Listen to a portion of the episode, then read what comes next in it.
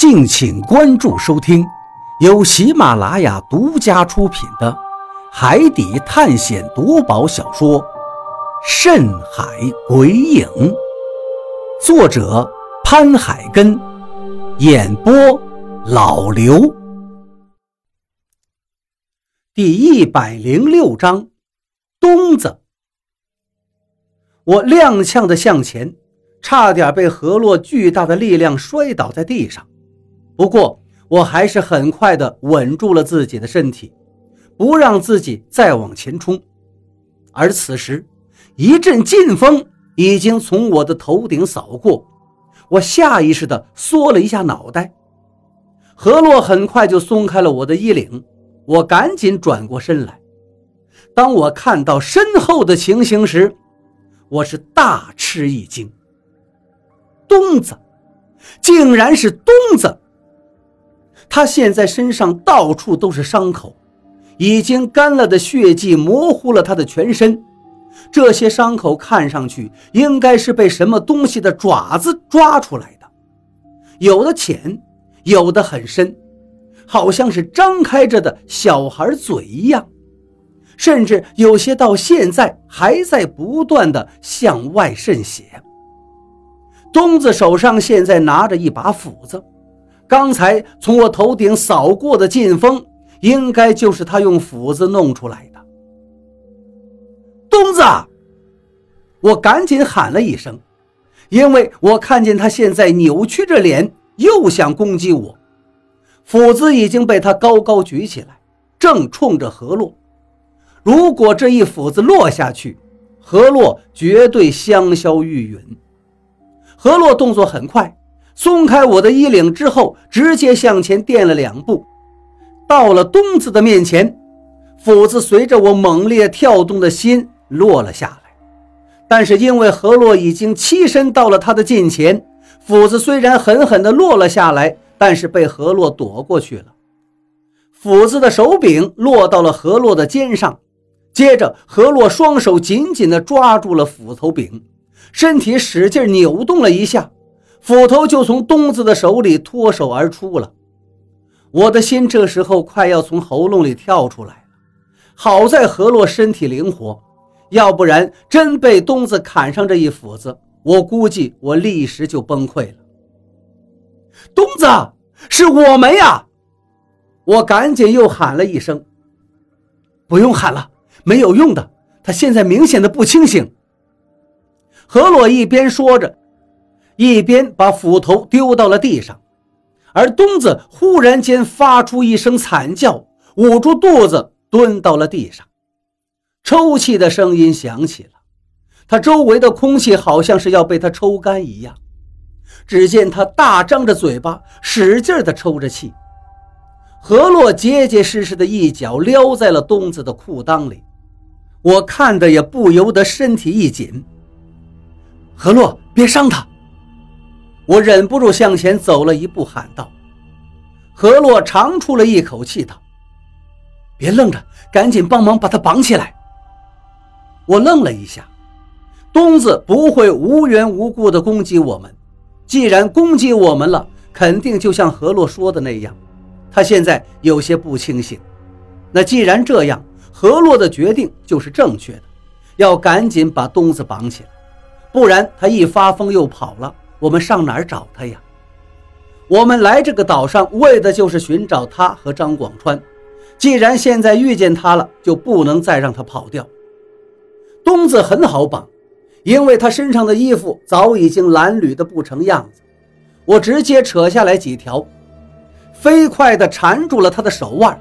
他现在根本没有力气反抗。何洛刚才这一脚可是不轻，就算是个铁人，挨了这么一下。也只能躺在地上不动。绑好了东子，我把他翻转过来，因为用力过度，他身上有些不流血的伤口现在又开始流血了。我只能继续扯他身上的布条，帮他包扎。别吃我，别吃我啊！东子一边惨叫一边挣扎着。我回头看了一眼何洛，他皱着眉头，死死地看着东子。若有所思的样子。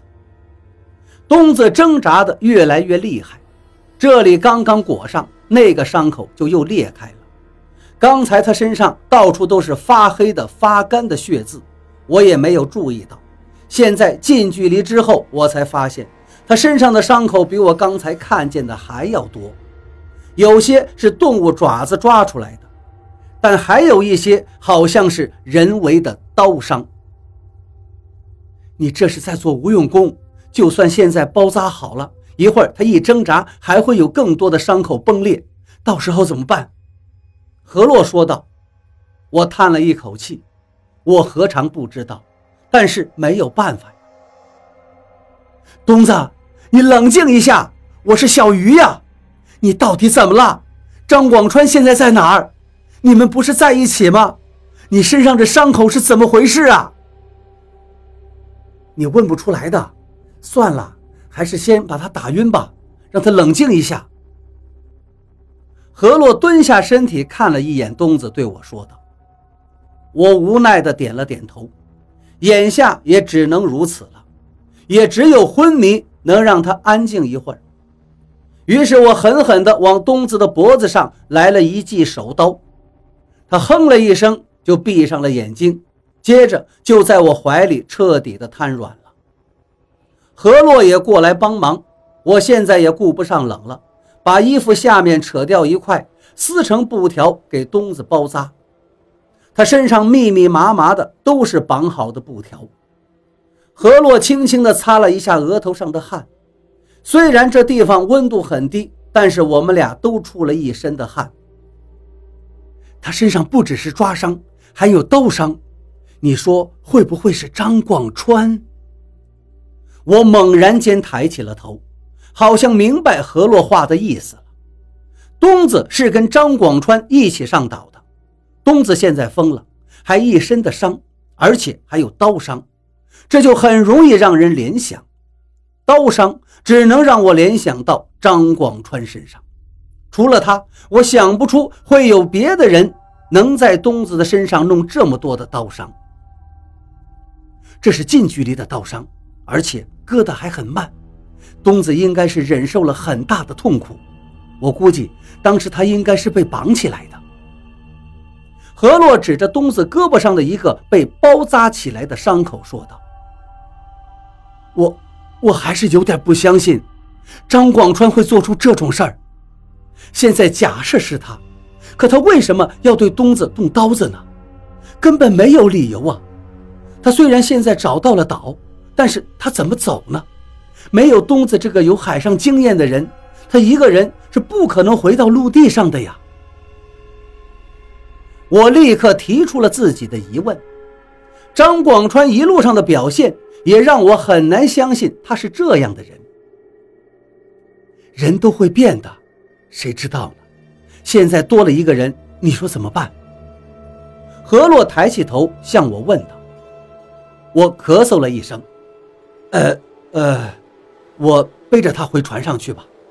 虽然东子私自离开了船，但是我们毕竟曾经是一条船上的人。他也跟了我二叔这么长时间了，李海牛肯定也不会难为他。况且他人都是神志不清了，还受了这么重的伤。说到伤了，另外的那些伤口，你有没有感觉到很熟悉？何洛又问道。我愣了一下，另外的那些伤口看上去应该是被什么爪子抓出来的，还真的有些熟悉。忽然间，我脑袋里闪过一个念头：你的意思是，这些伤是……没等我说完，何洛点了点头，八九不离十吧。你可别忘了，刚才那个棺材里也有一个怪物，而且……那个会在海面上漂浮的石头棺材，跟这个岛上的石头棺材可没什么区别的。我不由得深深地吸了一口气。难道说这个岛上也有怪物？我之前看见棺材的时候是想过这个可能的，但是后来那些棺材并没有怪异的事情出现，我就放到了一边。现在在想。如果棺材里面都是怪物的话，那之前我们两个得是多危险呐！算了，这个先不说了，接下来的路要更加小心了。刚才如果不是我向你身后看了一眼，说不定这一斧子已经劈到你脑袋上了。我们两个现在根本就不会在这说话了。何洛的话让我的手心里直冒汗，心中一阵后怕。是啊，刚才如果东子真的劈得很实在，我估计我早就死得透透的。东子现在身体很轻，我扛起来倒不怎么费力。我们从出海到现在，基本上没有怎么正经的吃过饭，所以身体减重减得厉害。我自己都感觉到自己胳膊都瘦了一圈，但这是正常的现象。二叔每次出海回来都是又黑又瘦，只有在家里休息一两个月才会褪去脸上的黑色。说是回去，但我们现在根本没办法确定方向。河洛的虫子不管用。我们只能顺着石头走。当走到终点的时候，也就是我们遇到那个脚步声的地方，因为那个地方应该离海边更近一些。我很希望风能刮得再大点，赶紧把这四周的雾气都吹散吧，这样岛上的情况就能一目了然了，我们也就能看见海边了，还有我们的船。可事与愿违。风刚才倒是还有，我们顺着石头走了一会儿，风却越来越小，到最后竟然消失了。我的精神一直紧绷着，生怕雾气中再冒出来一个怪物。这时候我根本没有时间顾及东子了，肩膀上的东子越来越沉。我知道是因为我体力下降的原因，而且之前我受了内伤，现在背着东子。我的内脏都感觉像是被火烧一样的疼。不对，何洛忽然又停下脚步。其实我也坚持不住了，扛了这么远，身体有些脱力，只能强忍着把东子缓缓地放到地上。我一屁股坐到地上，大口地喘息着。有，有什么不对呀？又怎么了？我看着何洛问道。何洛用手里的斧子指着后面说道：“如果我没记错的话，上一次我们就是从这儿听见脚步声，然后走的。”什么？我疑惑地看了看前面，不远处还是有石头做的标记。怎么可能呢？我们根本没有回到原来的地方，好不好？你看这里。何洛指了指身后不远的地方。我放眼看去，一溜笔直的石头，没有什么不对呀。这块石头很特殊，我记得清清楚楚的。当我们转方向走的时候，我捡到了一块青色的石头，上面还有一片红色的印记。而且因为浓雾里那个诡异的脚步声，我就特意在这块石头的边沿上画了一道痕迹。如果不仔细看的话，绝对看不出来我的这个记号。所以说，我们就到这里了。那前面这些石头呢？我看了一眼，前面的石头也是笔直的，应该是我们弄出来的记号啊。绝对不是我们弄出来的，说不定又是那个诡异的脚步声在作怪，知道我们不会跟着脚步走了，所以他就弄出了这个。我不由得一个机灵，如果是何洛说的那个样子。那真的是防不胜防，我还是太年轻，经验不足。